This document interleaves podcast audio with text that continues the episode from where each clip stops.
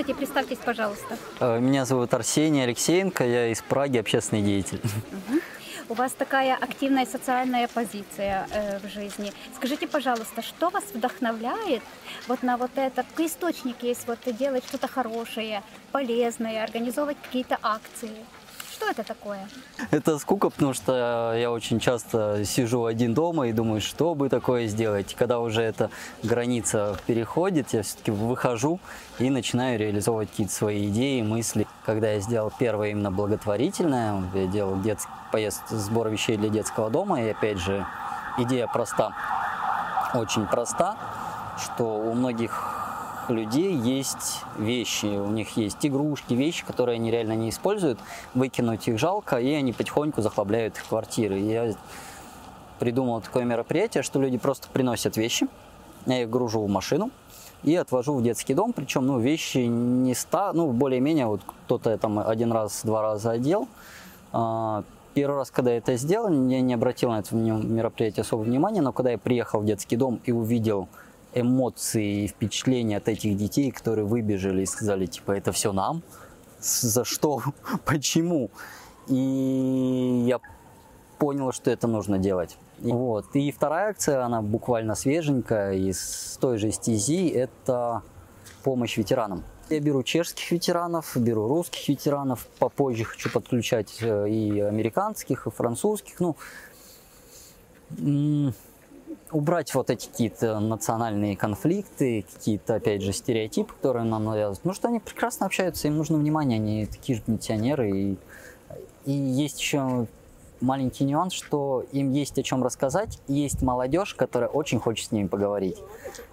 А людям нужна мотивация, их нужно просто сказать, вот, ребят, вы ходите, приходите сюда, делаете то и то, и все получается. Потому что То есть просто соединить для общения. Соединить, объединить, вот этим я уже занимаюсь много лет, и мне это нравится, потому что плюс-минус у нас одинаковые цели, одинаковые желания, но люди хотят найти там свою любовь, познакомиться, но для этого ж надо выйти из дома. Все люди, по сути, хотят жить в мире, в дружбе. Каждый ищет любовь, каждый ищет счастье. И какой бы ты национальности ни был, в какой стране ты бы ни жил, все люди хотят, по сути, одного и того же. И вот э, была такая идея выдвинутая, переход из э, потребительского формата общества в более такое созидательное. И вот я хотела спросить вас, вот как бы вы представлял себе вот это созидательное общество, как оно бы могло, э, не должно было выглядеть, каким оно должно быть. Есть, это лучшее, вот это есть переход из потребительского формата. Есть одна идея, А мысль. можете ее озвучить? А, Мне кажется, нужно как минимум со школы, например, давать какой-то либо тест, либо ра- раскрывать именно потенциал самого, ну, на тот момент еще школьника. Потому что есть, опять же, проблема, что люди занимаются не тем, что им нравится. Вот, если бы изначально в школе давали какое-то тестирование, человек хочет стать, например, адвокатом, его давали тест. Вот, ну, по- сходи, попробуй, там, хочешь электриком быть, сходи, попробуй. То есть именно протестить, чтобы человек, когда идет уже в университет учиться, он не тратил время попусту на то, что он не- чем он не будет заниматься. Вот, ну, лежат у меня несколько дипломов, и чё? А, по телевидению нужно запускать больше именно обучающих каких-то программ про тот же там космос, физику, химию, потому что есть какие-то вещи, которые они базовые, грубо говоря, мы их должны знать со школы, но мы их не знаем со школы почему-то, ну или за- забываем.